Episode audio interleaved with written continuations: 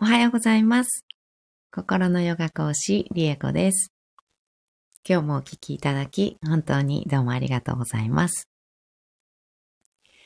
え今日は3月の29日です。え水曜日ですね。えラクシュミーマントラは13日目になりました。今日も美と豊かさの女神であるラクシュミーのマントラを唱えていきたいと思います。改めて、えーラクシュミーっていう女神様なんですが、えー古代インドから伝わる神話とかに出てくる、えー神様の一人で、えーインドの三大神と言われている神様の中のビシュヌという神様がいるんですが、その方の奥様がこのラクシュミーです。で、えっ、と、この美と豊かさの女神なので、えっ、と、日本でいうところの弁財天様っていうのは女性のね、女神様ですけど、は、えっと、サラスパティっていうインドの神様がモデル、モデルっていうか、こう日本に伝わって、えー、弁財天になったっていうふうに言われてるんですが、うんと、弁財天様は、うんと、富とかね、うんと豊穣とかっていうもの、うん、豊かさですね。っていうものの意味もあるですが、サラスパティっていう女神様自体は、えっ、と、豊かさっていう部分っていうよりも、こう、クリエイティブだったり、芸術とか才能とかっていう方面の、あの、神様なんですね。で、なので、日本に伝わった時に、サラスパティとラクシュミがこう合わさって、うんと、弁財天様になったんではないかっていうような、あの、考え方っていうのかな。あの、言われてる、捉え方されてる場合もあるそうです。なので、このラクシュミーっていうのは、うんと、弁財天様のこうモデルの一人というか、うん。まあ、主にはサラスバティっっていうふうには言われてるんですけどね、弁財天様は。あの、姿は、あの、サラスバティと似ていて、あの、琵琶かな？持って、楽器持ってらっしゃいますよね。楽器を持っていて、あの、やっぱりこう芸術性であったりとか、そういった方面、うん、の、うんと、まあ、絵画だったりっていうのかな？そういったのを司っていると言われています。えーと、そう、今日ね、ラクシュミーのご説明させていただきました。あとは、あ、あとですね、うんと、先日、ライブ中に、あの、リスナーさんから、マントラが鐘の音みたいですねって、あの、コメントいただいたんですね。で、あ、確かにすごい、あの、鐘の、お寺の鐘ですね。お寺の、ゴーンって最後のあの、響いて、響いて静かに遠くまでき、こう、響いて消えていく感じ。あの感じがマントラの最後の、オーンの最後の響きが、あ、似てる、確かに、と思って、で、鐘の音ってどういう意味あるのかなと思って調べてみたんですね。そしたら、私も全然、あの、あんまり、こう、わかんなかったんですけど、調べたら、あの、鐘自体、お寺の、あの、鐘自体を盆鐘って言うらしいんですね。で、盆鐘の盆っていう字は、あの、サンスクリットの古代インドで使われていたサンスクリット語、このマントラもサンスクリット語なんですけど、このサンスクリット語で盆語って言うんです。あの、日本名っていうか、っていうと盆語って言うんですけど、その盆っていう字なんですね。なので、あ、やっぱり繋がってるんだなーっていうのをすごく感じて、音も、あの、確かに似てるなーと思ったし、あの、インド発祥でね、インド仏教発祥じゃないですか。うん。そういった関係とかっていうのもすごいあるんだなと思って、あの、あびっくりして、う、なんか、ああ、そっか、つながるんだなっていう感じがして、なんか嬉しく思いました。うん、盆章の盆、サンスクリットの盆語の盆。そして、盆自体のあの漢字っていうのは、あの、サンスクリット語でいうところのブラフマーといって、三大神の中のお一人で、まあ創造の神とも言われてるんですが、そのブラフマン、日本で言うと、ブラフマンとかっていう風にも言ったりするかな。うん。で、その神様のことを表すというか、なんです。で、神聖であったり、正常、清らかっていうことを意味している、その一文字一文字だけだと、その神聖で清らか、正常であるっていうようなあの意味合いがあるんですけど、で、その盆章ですね。鐘っていうのは盆章。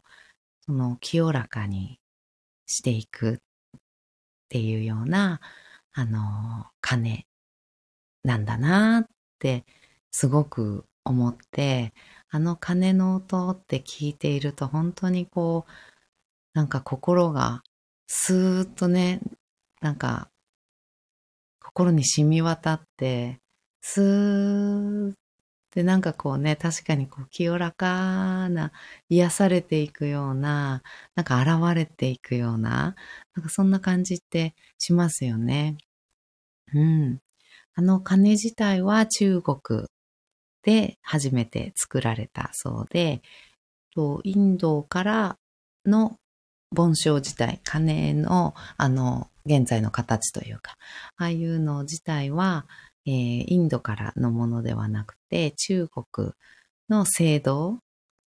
で作られたのが、楽器として作られたのが初めてだそうなんですけど、その音っていうのに、その、オーの音に、こう、似せてっていうのかな、その音っていう、その正常を表す、ボン語のボン、うん、ブラフマーのボン。っていうのに、あの、その音を出す楽器っていうのを作ったんだなぁと思って、なんかすごい感激しました。なので、コメントいただいて、本当に、あの、学びになりました。どうもありがとうございました。はい。ではでは、唱えていきたいと思います。姿勢を整えていきましょう。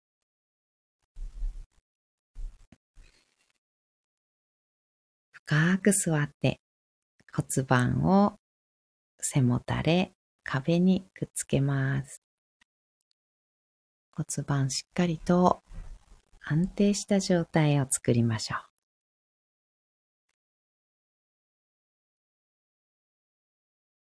骨盤から背骨をスーッと空に伸ばしていきます。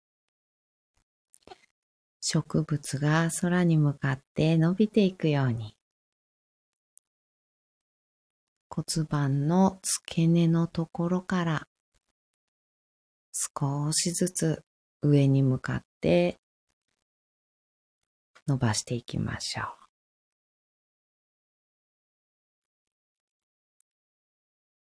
一番上に頭を最後ポコッと乗せます。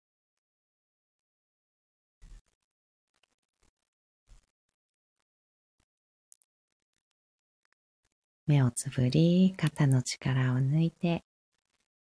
大きく息を吸いましょう。吸い切ったところで少し止めて最後まで吐きます。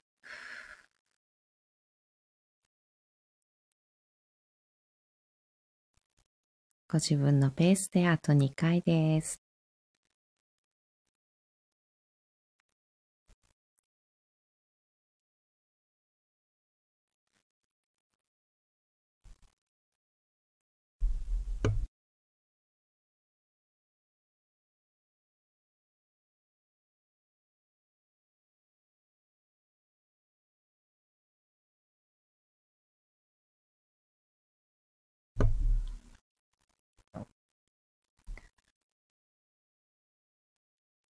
はラクシュミーマントラ21回唱えていきます。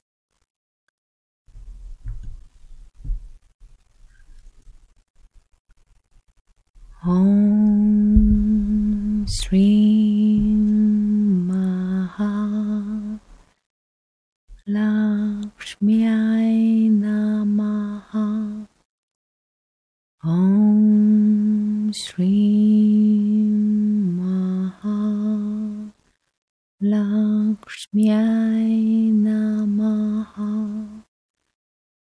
Om Shri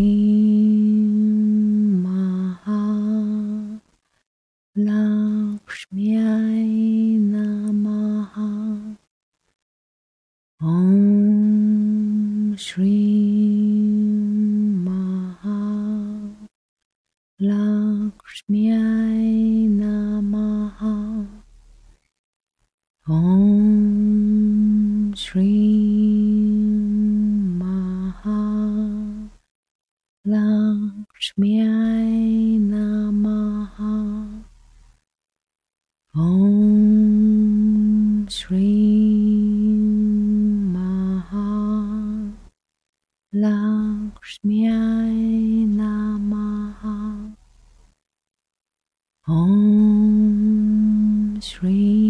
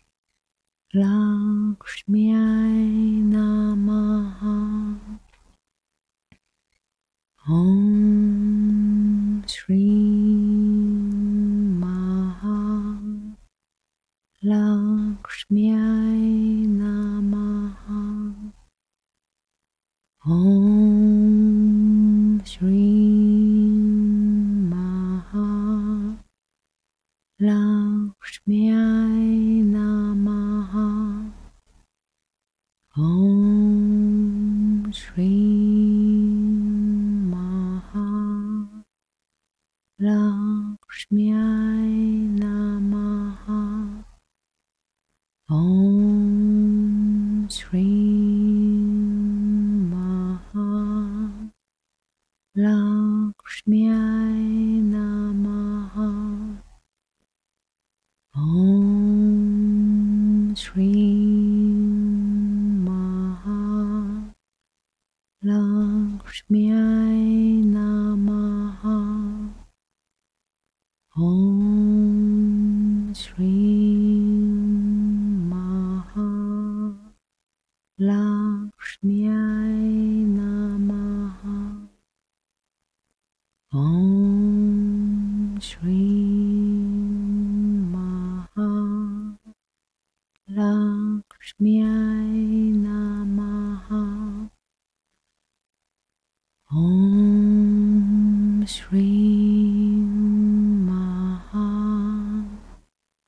Lakshmiyai Namaha. Om.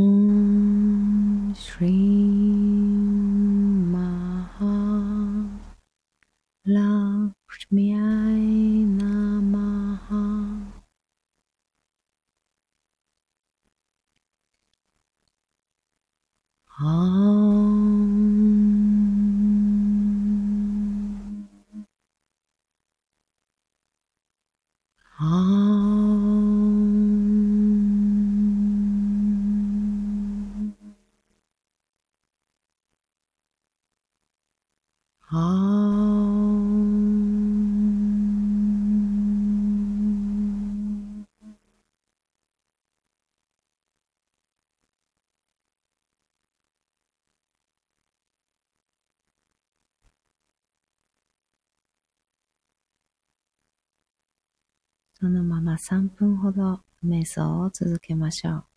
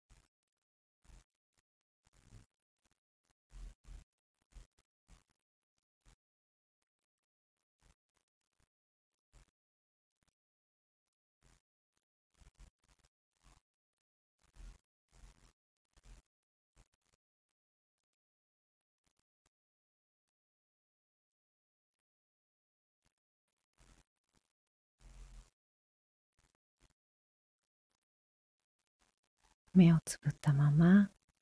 大きく息を吸います。吸い切ったところで少し止めて全部吐きましょう。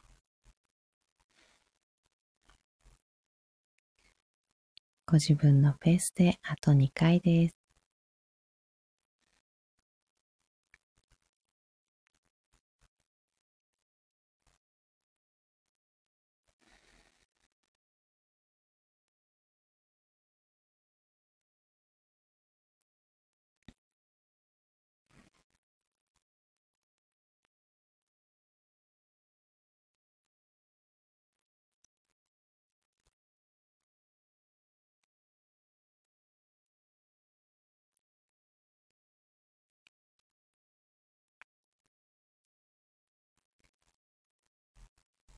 少しずつ少しずつまぶたを開いていきます。目が光に慣れてから、そっと開けていきましょう。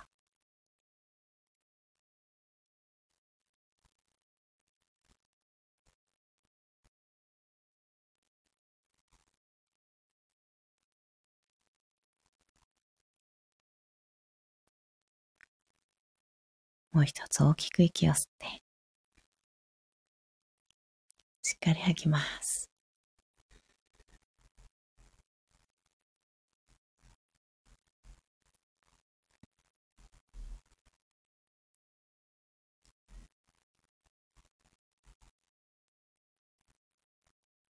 えー、ちょっとね、今浮かんできたんですけど、うんと、今度の講座では、えあ、えっと、4月6日にね、講座をするんですけど、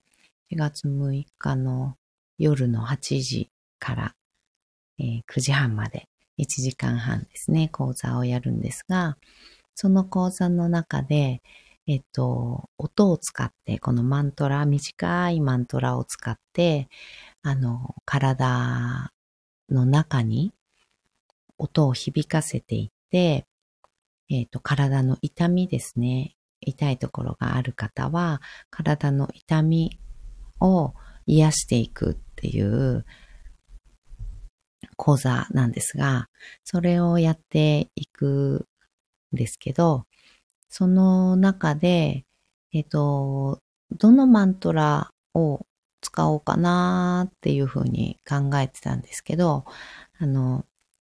ご自分でね、唱えて体にこう響かせていく、ご自分の骨とかね、もう内臓とかにもこう響かせていくっていうような感じでやるんですけど、うんと、当初は、あの、うーんっていう最後の鐘のゴーンの音のね、最後の響いていく音がすごく、あの、力を持っているっていうふうに言われていて、その音一音を使っていこうかなっても思っていたんですけど、うんと、そうですね。このリスナーさんこのね、スタンド FM のリスナーさんが多かった場合